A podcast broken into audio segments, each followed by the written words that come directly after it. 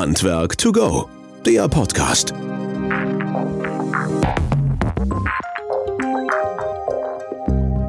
Ja, hallo und herzlich willkommen zu unserem Podcast Handwerk to go. Schön, dass ihr wieder eingeschaltet habt.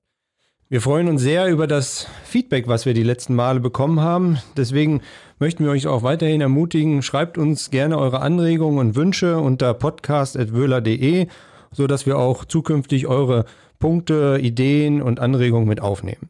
Wir freuen uns sehr, dass bei uns ein neuer Gast im Studio ist. Michael Kahl, herzlich willkommen. Ja, hallo Christian, danke für die Einladung. Ja, sehr gerne. Ähm, bevor wir jetzt tiefer in das Thema einkommen und reinsteigen, ein paar Sachen halt, die dich betreffen, deine Vita sozusagen. Ich würde die ganz gerne mal vortragen, dass die Zuhörerinnen und Zuhörer auch wissen halt, wer sitzt denn hier überhaupt. Wir wollen über das Thema Leckageortung sprechen im Bereich Abwasser, Gebäude. Und äh, du hast 92 ein Studium der Bauphysik in Stuttgart gemacht. Ja, das ist der einzigste Studiengang in Deutschland, wo man das machen kann, studieren kann. Und äh, dann hast du über mittlerweile 5000 Ortsbegehungen mit mehr als 20 Jahre Berufserfahrung ähm, sammeln können. Schwerpunkt Leckageortung von Rohrbrüchen und Ursachendiagnose von Feuchte- und Schimmelpilzschäden. Du bist ähm, Dozent bei mehreren Institutionen, auch für die Ausbildung Gebäudeenergieberater im Handwerk.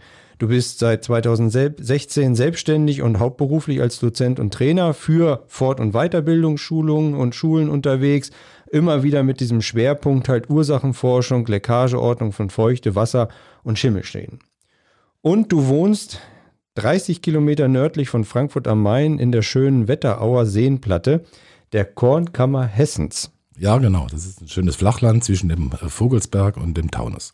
Sehr schön. Muss man wohl unbedingt mal hin, ne? Ja, ist wunderschöne, wunderschöne Gegend. Ist sogar, gibt es am Vogelsberg sogar eine Gegend, die heißt sogar Toskana Hessens. Eieieiei. Ja, ja, gut. Also es verspricht vieles hier. Wir wollen aber mehr über das Fachliche reden. Ähm, bei uns ist es Uso, jeder Gast darf sozusagen einen Getränkewunsch äußern. Und äh, wir haben diesmal was ganz Kompliziertes. Der Michael wollte ganz gerne einfach nur stilles Wasser haben. Ja, inspiriert von damals Harald Schmidt. Der hat immer gesagt, ich äh, will äh, deutsches Wasser trinken. Genau. Ja, okay. Wir haben auch tatsächlich stilles Wasser da. Ich schenke das hier dir ganz kurz ja, mal ein bisschen Dank. ein. Ja, gerne halt, damit wir auch immer im Fluss bleiben. Ja, Michael, äh, das Thema Leckageortung, Gebäude wenn wir jetzt mal abwasserseitig dran denken halt und du ähm, bist da ja schon lange unterwegs in dem Thema, ähm, was sind so die Schwerpunkte, wenn du gerufen wirst oder gerufen wurdest, halt auf Baustellen oder ins Gebäude, wo einfach schon ein Schaden passiert ist? Was ist so die häufigste Ursache in deinem Bereich bis jetzt gewesen? Also die Vielfalt ist sehr groß. Man kann jetzt nicht sagen, dass irgendeine besondere Form von Leitungswasserschaden besonders oft vorkommen. Es sind sowohl Abwasserschäden als auch Trinkwasserleitungen, Kaltwasser und auch Warmwasserleitungen defekt und natürlich auch Heizungsleitungen. Äh, und diese prozentuale Aufteilung, würde ich mal eher sagen, äh, ist doch am häufigsten, wenn überhaupt Statistik betrieben werden kann, äh, die Kaltwasserleitung betroffen. Mhm. Kupferleitungen sehr häufig mit Lochfraßschäden. Ja, und Stahlleitungen bei Heizungsleitungen, die sind oftmals marode nach vielen Jahren. Dann kommen noch die Gussrohre, die Abwasserrohre, die dann irgendwann spröde werden und Muffenrisse aufweisen. Und der Kunde, der uns den Schaden ja beauftragt, in erster Linie die Gebäudeversicherer, die wissen ja vorher auch nicht, was los ist. Und ich auch nicht. Ich fahre hin und bin ganz offen und frei, fange an zu suchen, schaue mir das Schadensbild an und gehe dann ganz langsam an die Sache ran.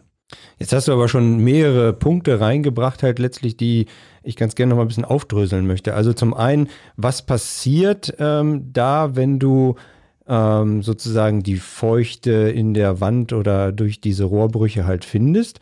Ähm, beziehungsweise, äh, das ist ja ein Punkt, erstmal das Wasser irgendwo austritt halt letztlich. Das heißt, wenn du gerufen wirst, ist ja der Schaden immer schon da halt ne? und das Problem dann auch schon da. Ja, in den meisten Fällen schon äh, reklamiert natürlich der betroffene Nutzer, der Kunde, also der Mieter oder der Eigentümer eben irgendwo ein Wasseraustritt aus einer Decke zum Beispiel, oben drüber ist ein Bad oder er hat irgendwo Wasserflecken an den Wänden oder eventuell sogar äh, wenn es ganz schlimm kommt, hat er schon Schimmelpilzbildung an den Wänden und dann fragt er sich natürlich, das darf nicht sein, ist klar und äh, was ist hier die Ursache.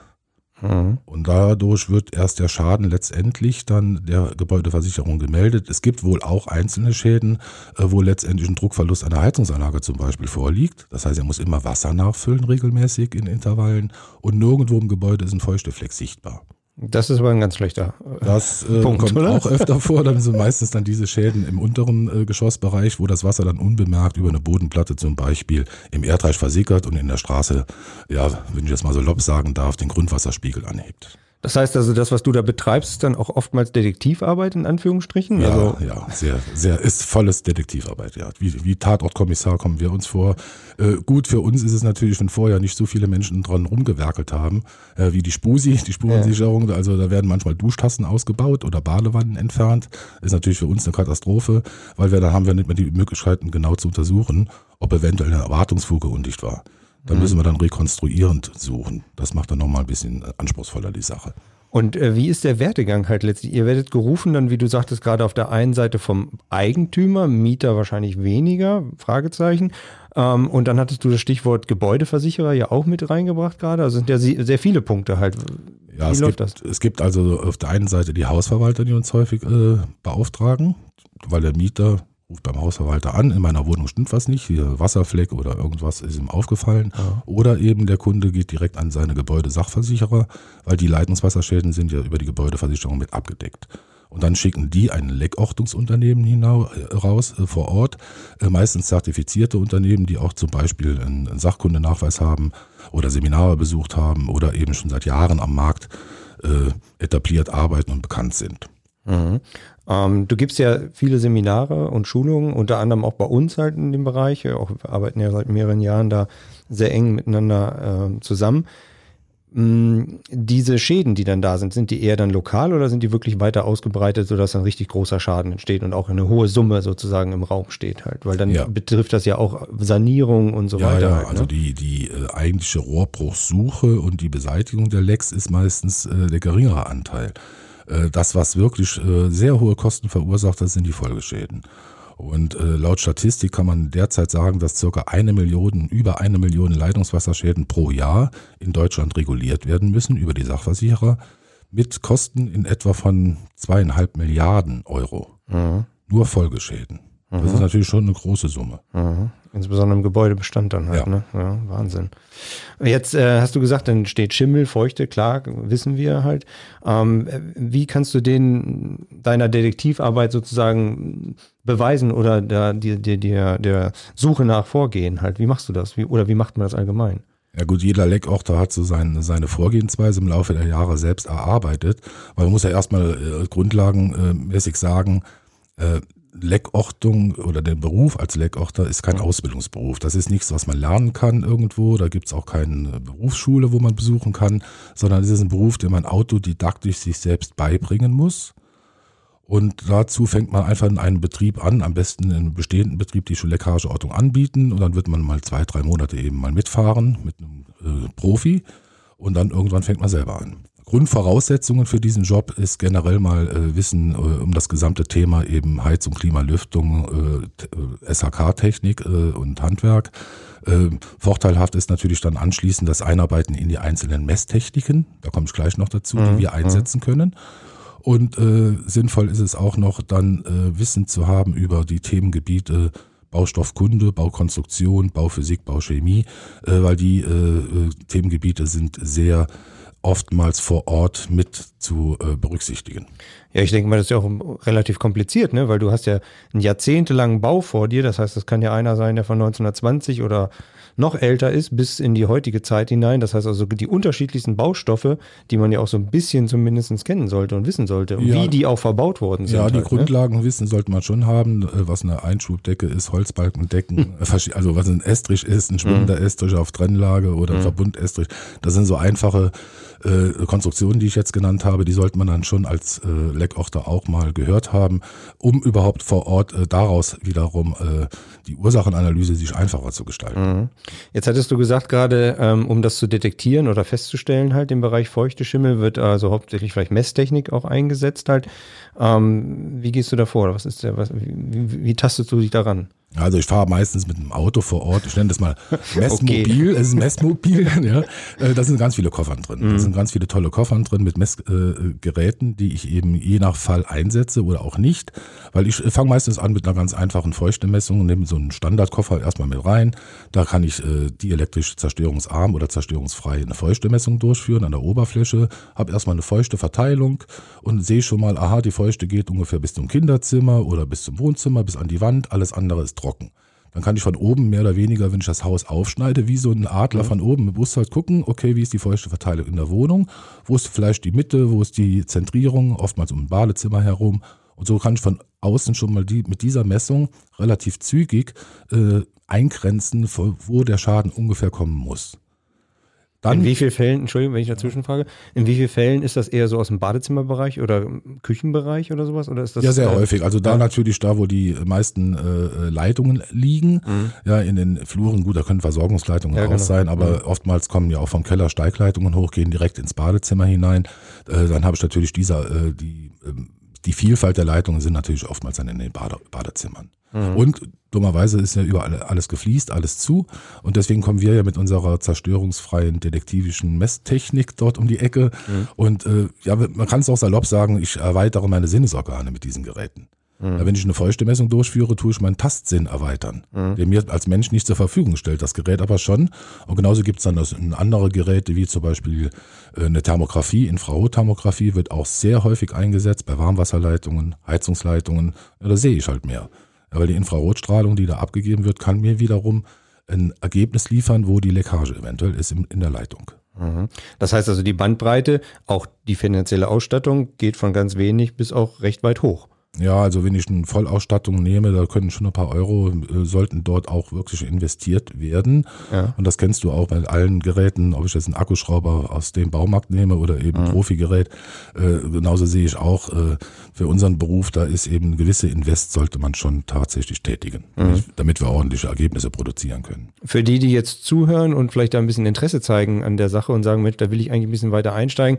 Ähm, wir versuchen ja auch immer so ein paar Tipps und Tricks halt rauszukriegen, halt, wenn ich mich da so ein bisschen mit bewegen möchte, wenn ich da einsteigen möchte, was wäre so die, die Mindestausstattung, die du jedem raten würdest? Also eine Mindestausstattung als Zahl genannt jetzt mal? Ja, ja, Zahl und auch ja, was an also, Werkzeug da sein sollte.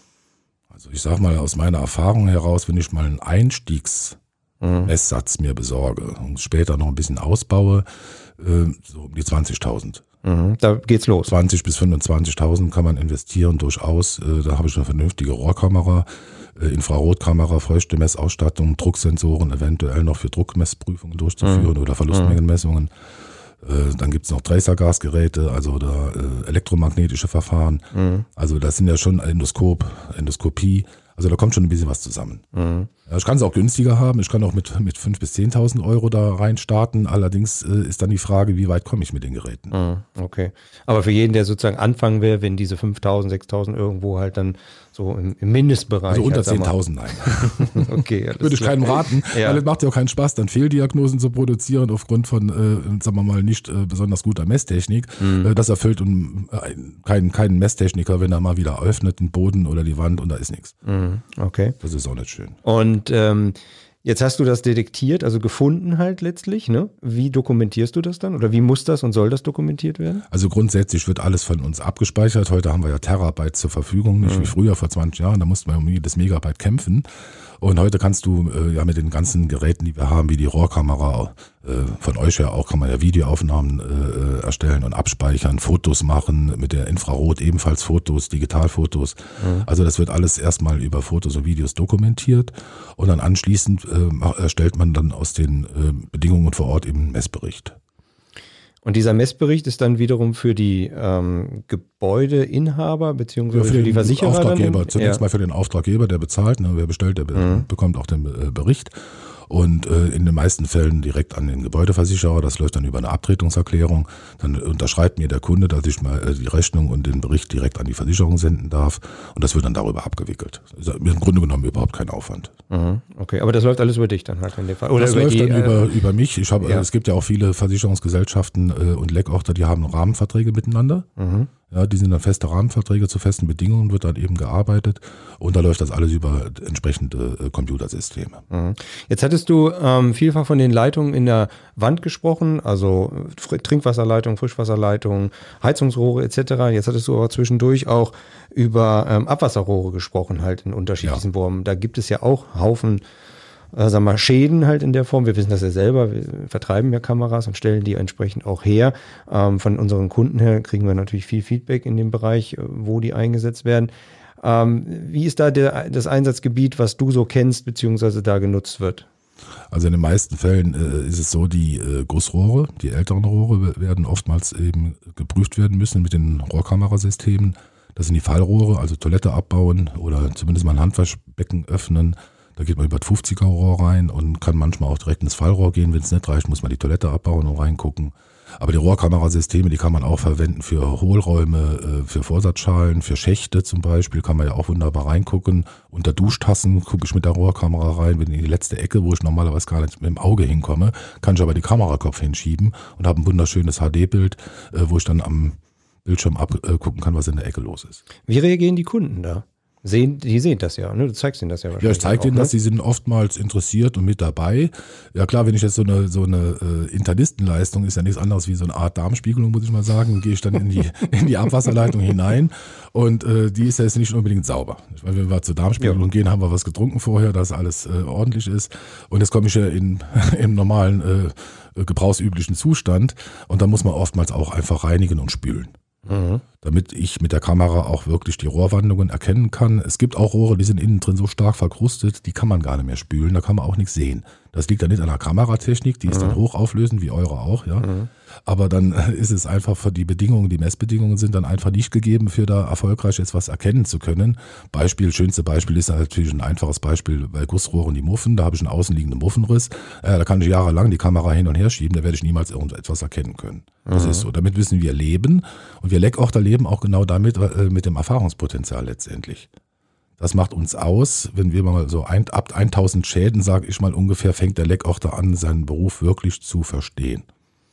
Okay. Aber die 1000 also Schäden, die Detektivarbeit ja. geht ab dem tausendsten Fall los. Ja, ich oder? behaupte mal so ab 1000 Schäden, dann wird man wach, dann habe ich ein bisschen Potenzial, da habe ich ein bisschen Erfahrung gesammelt und dann fängt auch äh, etwas Besonderes an, da kriege ich auch Eingebungen oder mal eine Intuition und äh, äh, bis dahin muss man sich halt ein bisschen quälen, da muss man ein bisschen mehr messen. Mhm. Und diese Eingebung und Intuition ist dann eher so im, forscherischen Sinne. Das heißt also, du findest schneller ja, da, wo der Schaden viel, ist. Wesentlich schneller. Die Suchzeit, ja. Äh, die wird dann sehr effektiv, weil ich einfach ein Erfahrungspotenzial habe. Das ist wie in jedem Job. Mhm. Ne? Du mhm. wirst ja dann immer besser und schneller. Und ich habe einfach eine Erfahrung, man hat ein Gefühl, man hat einen Instinkt, man weiß schon, ah, das kann gar nicht sein. Man hat auch dann die Befragungstechniken gut drin. Man macht ja auch vor Ort Befragungen Ausschließungsfragen und die bringen einen auch direkt weiter, wie Detektivarbeit halt. Mhm. Wer, wer mhm. ist der Mörder? Also. ja, genau. Wo kommt der Schaden halt her? Ne? Genau. Ja. Ähm, Nochmal zu dem Punkt zurück, wenn man sich jetzt in dem Bereich selbstständig machen will. Du hast ja da auch jahrelang Erfahrung drin. Was ist so ähm, das, was du sagtest ja vorhin, wo man herkommen sollte? Aber wie kann man sich so ein bisschen fit halten? Was sollte man tun halt zu den Sachen halt? Weil du gesagt hast, das ist ja nicht ein richtiger Lehrberuf halt. Also was auf jeden Fall empfehlenswert ist, ist eine Schulung zu besuchen. Es gibt ja da unterschiedliche Arten von Schulungen. Äh, wenn ich Messgeräte mir anschaffe, sollte ich auf jeden Fall mal eine Produktschulung beim Hersteller buchen und mitmachen. Es gibt so viele Messtechniker, die ich draußen beobachtet habe, die rennen mit Kameras rum und mit teuren Geräten. Ja, die haben mal vielleicht mal, wenn, wenn du Glück hast, mal die Bedienungsanleitung reingeguckt. Drücken da wild Knöpfchen, aber die Geräte können noch viel mehr. Die können noch viel bessere äh, Quali äh, Ergebnisse produzieren. Und da wäre es schon sinnvoll, den äh, Gerätehersteller aufzusuchen mit der Produktschulung so also wie wir das jetzt übermorgen machen, hier machen, haben wir einen Praxisraum extra dafür sogar für die Teilnehmer. Ein bisschen äh, Werbung darf auch sein, ne? Genau. Ja, ist ja so. Ist, nee, das hier ist ja einzigartig. Ich meine, mhm. ihr bietet jetzt ja tatsächlich einen Praxisraum. Ich habe mich auch damals mit geplant und, ja, und habt ja. super umgesetzt. Und da können wir auch mal an den praktischen Beispielen auch mal äh, arbeiten. Dann ist es dann eine schöne Mischung zwischen theoretischem Unterricht und dem praktischen Einsatz äh, hier in unserem, mhm. sagen wir mal, Simulationsbadezimmer, was wir ja hier gebaut haben. Und die andere Sache ist natürlich dann tatsächlich die theoretische Ausbildung ist auch sehr wichtig. Da gehe ich sehr intensiv auch in den zwei Tagen äh, Lehrgang oder drei Tage äh, nächstes Jahr als Perzertkurs mhm. noch äh, ein. Und ähm, da kriege ich auch die Rückmeldung von den Teilnehmern, selbst von Profis, die sagen ja nach den zwei Tagen, die auch schon 3.000, 4.000 Mal draußen vor Ort waren, die sagen, wow, danke. Mhm. Ich habe echt nochmal einiges hier mitnehmen können. Und mhm. das äh, ist für mich natürlich ein besonderer Ritterschlag, wenn ein Profi mit 4.000 äh, äh, Rohrbrüchen äh, gesucht mir noch sagt, er könnte was mitnehmen. Das und der war schon Sherlock Holmes, ne? Ja, und der war, der war wirklich schon gut. Ja, ja, genau. Und die, und die Berufseinsteiger natürlich, die sind am Anfang natürlich ein bisschen dann erstmal äh, ein bisschen überfordert. Wir haben ja auch ein intensives Programm in den zwei Tagen. Äh, ab morgen geht es ja wieder los. Wir haben ja morgen und übermorgen mhm. nochmal Kurs hier. Und die Theorie äh, empfehle ich natürlich jedem, der da äh, nochmal links und rechts alles gucken will, insbesondere natürlich Berufseinsteigern. Ganz, ganz wesentliches Element die zwei Tage, weil die nochmal einem den gesamten Überblick über alle Schadenarten, über die Messtechniken, die wir einsetzen, nochmal einen, Rund einen Überblick geben über alle Feinheiten. Welche Messfehler kann ich machen? Welche Grenzen haben die einzelnen Messgeräte? Wo sind die Messbedingungen äh, erstmal zu eruieren oder herzustellen? Ich gehe auch auf viele Themen ein. Äh, wie sieht die Gebäudeversicherung eigentlich unseren Job? Auch ein sehr wichtiger Punkt, der oftmals unter, äh, sagen wir mal, nicht so richtig beachtet wird. Aber auch die Bauphysik nehme ich mit rein, die Bau, äh, Baukonstruktion und Baumängel nehme ich mit rein, Schimmelpilzbildung. Also es ist eine riesen, eine riesen Vielfalt an Themen, äh, die ich in den zwei Tagen da auch komplett durchgehe. Jetzt hattest du ähm, schon von den Teilnehmern ein bisschen gesprochen. Du tust ja jetzt auch durch Deutschland bei vielen anderen Seminaren und Schulungen, jetzt noch nicht mal nur für uns. Ähm, was sind so, weil du sagtest, die Fehler, die man machen kann, ähm, was sind so die, die, die, die häufigsten Fehler, die am Anfang so gemacht werden, halt von denen, die jetzt neu und frisch da reinkommen? Was können quasi unsere Zuhörerinnen und Zuhörer vermeiden? Ja, ich meine, ein einfacher Fehler ist zum Beispiel Fußbodenheizung. Da warte ich nicht lang genug, bis der Rücklauf warm ist. Lass ein Loch bohren und treffe den Rücklauf. Bumm. so zum Beispiel. Oder ich halte zum Beispiel ein dielektrische äh, kapazitives Messverfahren in, in Bausalze hinein. Äh, das funktioniert nicht oder ja. beachte die Metalle nicht. Also die Geräte haben ja ganz spezielle Eigenschaften und Spezifikationen und damit kann man viele Messfehler produzieren. Und da werden oftmals hohe feuchte Messwerte äh, gemessen, die gar nicht da sind. Da fahre ich vor Ort und sage, was ist denn hier? Hier ist gar nichts. Blinder ja. Alarm. Mhm. Das sind solche Punkte, die ich jetzt im, im Seminar ganz explizit darauf hinweise. Achtet bitte darauf, wenn ihr messt, dann bitte so. Das heißt, ähm, man muss sich ja sehr tief dann auch mit dieser Materie beschäftigen halt, ja. dass man also wirklich weiß, was macht das Messgerät, was machen ja. die Anwendungen, es muss ja kein Messgerät sein, sondern auch andere Sachen halt letztlich, damit ich das richtig einsetzen kann und wenn ich die richtig verstehe, auch richtig interpretieren kann in dem Falle. Ja, die Interpretation der Messergebnisse ist nochmal ein separates Thema, gehe ich natürlich auch drauf ein, mhm. äh, weil es wird oft zu viel interpretiert. Man müsste mal genau hingucken, was wirklich was ist. Mhm. diese Interpretation führt wieder, wiederum zu Fehldiagnosen, die ich auch vermeiden möchte man hat immer mal eine Fehldiagnose, auch ich. Ich würde niemals behaupten, dass ich eine mhm. Trefferquote von 100 Prozent habe. Wer das behauptet, da klippt sich mal ein Auge, aber das kann gar nicht sein. Okay. Was ist so ähm, das, was du äh, noch mitgeben möchtest halt letztlich? Also ähm, wenn man sich jetzt diesem Thema nähert oder auch die, die schon länger dabei sind halt letztlich und da noch ein bisschen mehr machen wollen, was ist so dein Tipp, was sind so deine Tricks, was kann man noch äh, den Zuhörerinnen und Zuhörern mitgeben? Also für diejenigen jetzt mal, die jetzt in den Beruf einsteigen wollen, mhm. äh, die lassen sich auf jeden Fall auf einen sehr, sehr interessanten Beruf ein. Das macht richtig Spaß. Das ist Detektivarbeit, eine Nuss knacken, sage ich mal. Einfach mal so sagen, okay, äh, ich brenne dafür. Und das kann unheimlich erfüllend sein, wenn ich jetzt wirklich hier so eine schwere, schwere Nuss zu knacken habe und habe am Schluss ein Ergebnis, bringe das Ding auf den Punkt. Und da muss ich auch irgendwo auch äh, Spaß daran haben, detektivisch zu denken, logisches Denken, aber auch ähm, ja, die Begeisterung damit bringen für diesen Job. Äh, auch die Technikanwendung sollte einem schon Freude bereiten, jetzt mit Messgeräten äh, zu arbeiten und die eben als Dienstleistung für mich eben äh, äh, zu nutzen. Also mhm. das sollte einem schon dann Freude bereiten und dann hat man einen wunderbaren Job, weil man darf auch daran denken, äh, wir sind ja unterwegs von bei 4.000, 5.000 Wohnungen kannst du dir vorstellen, das ist ja fast eine Sozialstudie in Deutschland. also ja. man kommt ja, man kommt ja wirklich, kommt rum, ne? man kommt wirklich rum. Man kommt, ja. also man denkt ja immer, man hat alles gesehen, aber man wird eines Besseren belehrt in mhm. unserem Job. Man kommt überall mhm. rein und das ist wirklich Wahnsinn, was, äh, was wir alles äh, zu sehen bekommen. Mhm. Jetzt nicht nur die Menschen, die Wohnungen, die Häuser, unterschiedliche Einrichtungen, politische Gesinnungen, alles mögliche Gerüche, mhm. äh, gehört alles dazu. Mhm. Aber auch die Gegend. Man fährt ja auch in der Gegend rum, man lernt seine Heimat kennen unter Umständen. Im Umkreis von 100 Kilometer habe ich mhm. Dörfer besucht besucht, wo ich mein Lebtag normalerweise nie hingekommen wäre. Mhm. Ja, ja, ich kann das äh, aus anderen Zeiten auch entsprechend nachempfinden, dass das sehr amüsant sein kann, wenn man in so viele unterschiedliche Haushalte reinkommt und äh, entsprechend da Eindrücke sammeln darf halt. Ja. Ähm, ganz spontan, was war dein, dein, dein witzigster oder spannendster Fall halt in Anführungsstrichen, wo du dann dich nochmal so zurückerinnerst und sagst, boah, was, äh, das hätte ich jetzt gar nicht erwartet? Ich habe also irgendwann da gestanden, da stand ich vor dem SM-Studio. okay. das, war jetzt nicht unbedingt witzig, aber ich habe echt gestaunt, ja, was, was die Leute alles sich so zu Hause installieren. Es gibt, gibt auch mal Heimkinos, das ist ja noch äh, normal Standard und tolle Wellnessbereiche, wo ich einfach da stehe und denke, wow, äh, da wäre jede Stadtbad froh, sie könnten sich privat so, also sowas aufbauen. Und äh, ja, witzig, man lernt einfach Menschen kennen, die sehr witzig sind. Ne? Mhm. Rentner, AD, Buddhisten, also das ist einfach, das, ich äh, habe jetzt kein spontanes Beispiel parat, aber äh, es gibt auch viel zu lachen, obwohl viel Leid dort ist. Man ja. muss bedenken, die Menschen, die wir besuchen, äh, haben ja erstmal da mit ihrem Schicksal zu kämpfen, weil die Bude ist nass. Mhm. Ja, anschließend kommt ja die Wasserschadensanierung, Trocknungstechnik, da müssen Böden rausgerissen werden, gegebenenfalls Türzagen, äh, Tapeten runter und dann kommen die Maschinen rein für die ganze Estrichunterlüftung Lüftung und, und, und also das ist schon, äh, Schläuche werden verlegt. Das ist mhm. erstmal für die Leute, die Menschen, die dort wohnen, erstmal eine ganz schöne anstrengende Situation. Ja, ja und wir, sind, halt, wir sind ja dann mhm. nicht nur irgendwie Leckorte, wir sind ja auch Baupsychologen. Mhm. Ich meine, in dem Moment gehen wir auf die Menschen ein und äh, wir, sind, haben ja ein gewisses Mitgefühl, hat man auch. Und äh, das gehört auch dazu. Also die psychologisch-soziale Komponente sollte auch so ein Leckorte haben. Gab schon mal den Fall, dass gar nichts mehr ging? Ja, bei Messi-Wohnungen. Also bei Messi-Wohnungen zum Beispiel, äh, wenn es jetzt um wirkliche, ja, fast gesundheitsgefährdende Situationen geht, also da äh, lehne ich dann auch ab. Wenn mhm. einer noch Zeitungen sammelt, ist halb so wild, das ist jetzt nicht so mhm. dramatisch.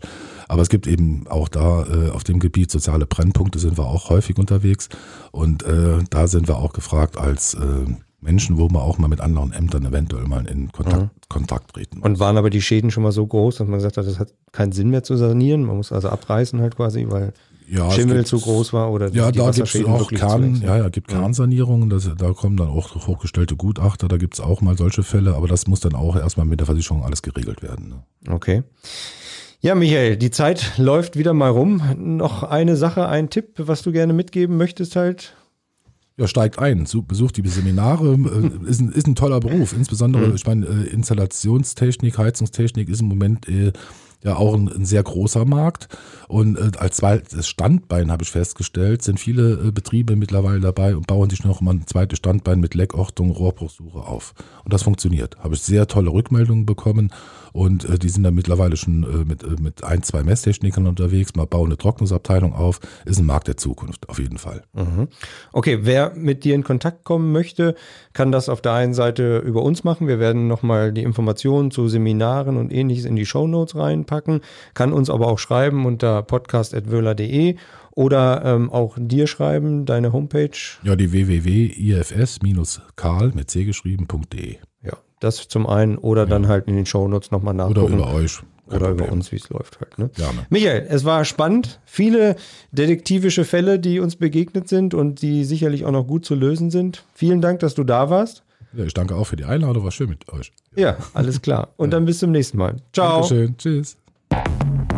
Handwerk to go, der Podcast.